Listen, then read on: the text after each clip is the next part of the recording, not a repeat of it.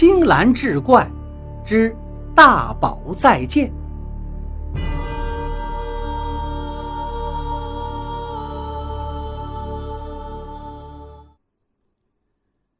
前来调查的警察蹲在地上，像幼儿园阿姨一样和蔼可亲地问五十多岁的吕大宝：“大宝啊，呃，弟弟们问您个问题好不好？您妈妈睡着之前发生了什么事儿啊？”吕大宝的旁边是他的小妹妹跟小妹夫，也在旁边是循循善诱。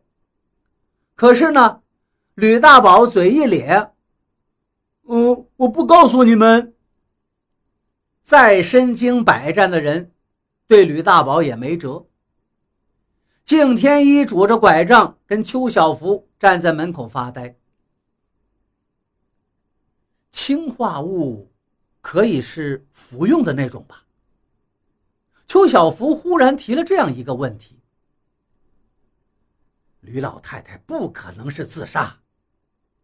敬天一一口否定。不是，我不是说他自己服的。邱小福连忙摆手。有没有一种可能，是他误服了？敬天一一听，脑中灵光一闪。误服。这个医院虽然四处都是监控死角和布防的漏洞。但毕竟是属于半公共的场所，有一点风吹草动，有个人随便喊叫一声，肯定都会招来人的。如果有凶手过来谋害吕老太太，而吕大宝又没有呼叫，吕老太太自己不会呼叫吗？如果有凶手的话，吕大宝就是目击证人；如果没有凶手的话，吕大宝。又是什么角色呢？就在这时，吕大宝从自己的口袋里掏出了一盒糖，开始给大家分糖了。你们吃糖。所有人此时都是心情沉重，只有敬天一跟邱小福接过来把糖吃了，是那种彩色的水果糖。敬天一吃的是一块黄色的。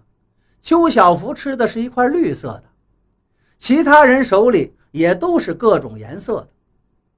吕大宝分完糖之后，小心翼翼的又从糖盒里拿出一小块红色的糖，非要进到房间里头。红色的是妈妈的，大家当然不能再让他进去了。吕大宝不乐意，就坐在地上哭闹起来，一直折腾到了晚上。人走屋凉，吕老太太被法医拉走了，吕大宝也被他小姨夫拖走了。杀人大抵是为了钱或者情。吕老太太这么大年纪了，应该不会跟情有关系，那么就只能是钱了。可是看她也不像特别有钱的样子呀，难道说？他有什么传家宝之类的？他的家庭挺和睦，也不至于有这么大的纷争吧？哎，也是，知人知面不知心，家家有本难念的经啊，还不能单凭表象就做出判断。邱小福跟敬天一在谈论着。从后续的消息来看，这个吕老太太家还真的有传家宝。因为敬天一腿断了，不能到处走动，所以打探消息的任务责无旁贷落到了邱小福身上。而邱小福还真是挺擅长这个，买了一堆零食，坐在敬天一的病床上，开始跟他从头说起。先说法医初步解剖结果，证实就是氰化钾中毒，但是并没有检查出有强迫服用的痕迹。如果不是自杀，那么是误服吗？警察正在调查氰化钾的来源。当然，破案子嘛，得双管齐下。警察也同时在排查吕老太太的社会关系。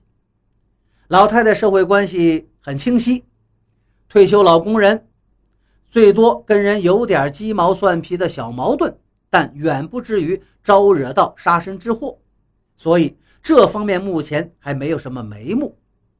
至于我们之前考虑的为的钱，说到这儿，邱小福卖了个关子，眨眨眼睛不说话，看着敬天一。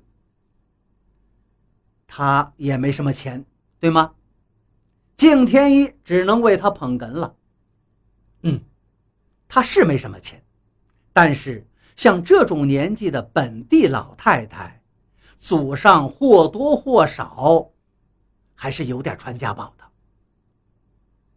你说他有传家宝？敬天一很有兴趣地问道。邱小福于是得意地接着讲。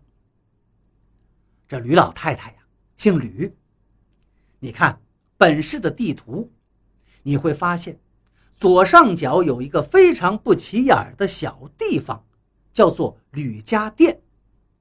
这地方现在是名不见经传了，可是呢，在解放前是非常有名的。整个吕家店方圆百里的良田，都属于一个姓吕的大地主。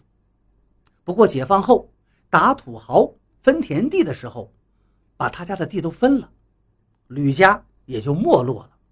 吕家店这个地方呢，也就没多少人记得了。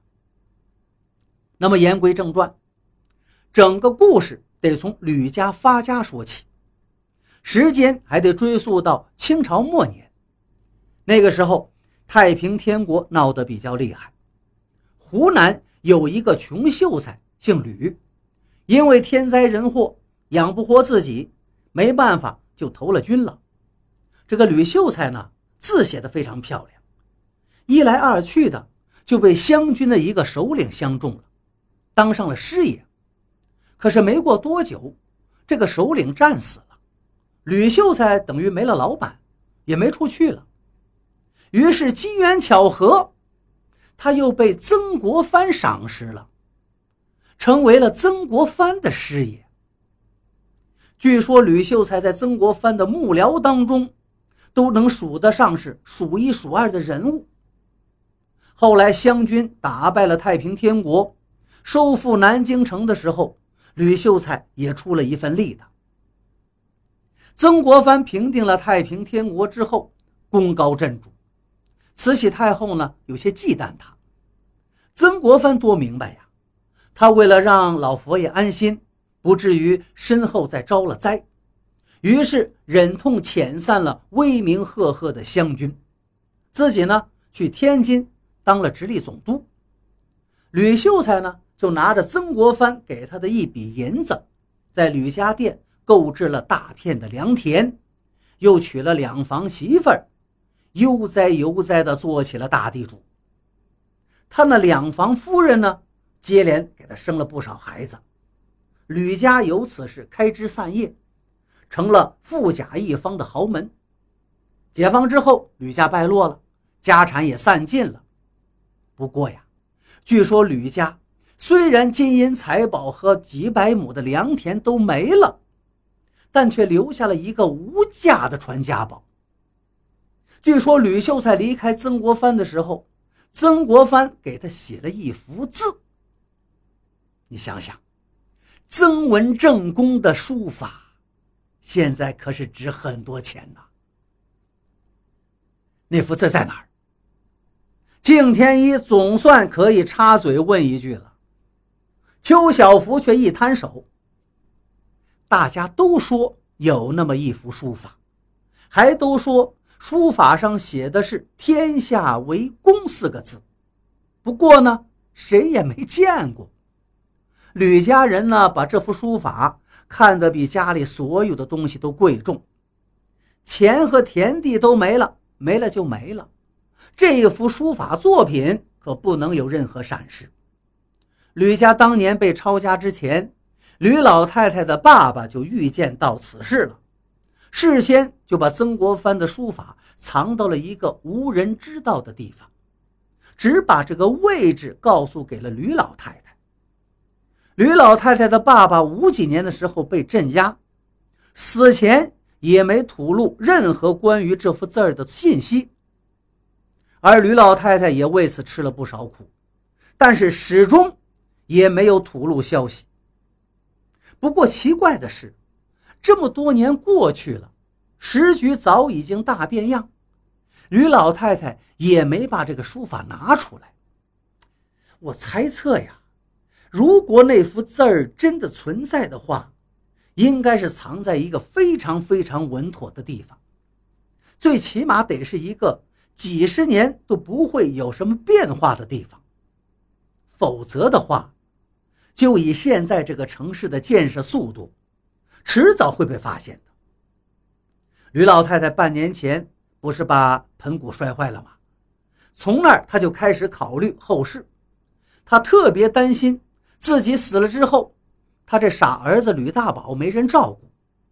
虽说兄弟姐妹现在都对他挺好的，但毕竟各有各家的生活，很难像吕老太太他妈这样。照顾这傻儿子呀，于是吕老太太就想给这傻儿子留一笔钱，她就托人物色收费比较高的那种私立疗养院，也想给这傻儿子买各种保险。这样的话就需要一大笔钱，而他的退休金肯定是不够的。那么吕老太太会怎么办呢？卖那幅字儿呗。敬天一很自然的回答：“对，因为这么多年没有人提那幅字儿的事儿了，所以那个事儿几乎被大家忘得差不多了。前不久，吕老太放出话来了，说要卖了那幅书法作品，正在物色买主。不过现在是买主也没有，那幅书法作品下落也没有。”说到这儿，邱小福总算把这个事儿讲完了。敬天一沉思了片刻：“你刚才说这一堆都是据说，有没有什么实质性的证据？有谁能确定吕老太太真的藏有那幅书法？”吕小福一听，又道：“如果说吕老太要卖那幅书法作品，”那么他至少手头得有货呀，物色到买家，买家肯定得先看看东西。不过，对吕老太的房产进行检查之后，警方并没有发现什么东西。敬天一听了，点了点头，嗯，不管怎么说吧，吕老太以前的生活好像没什么变化。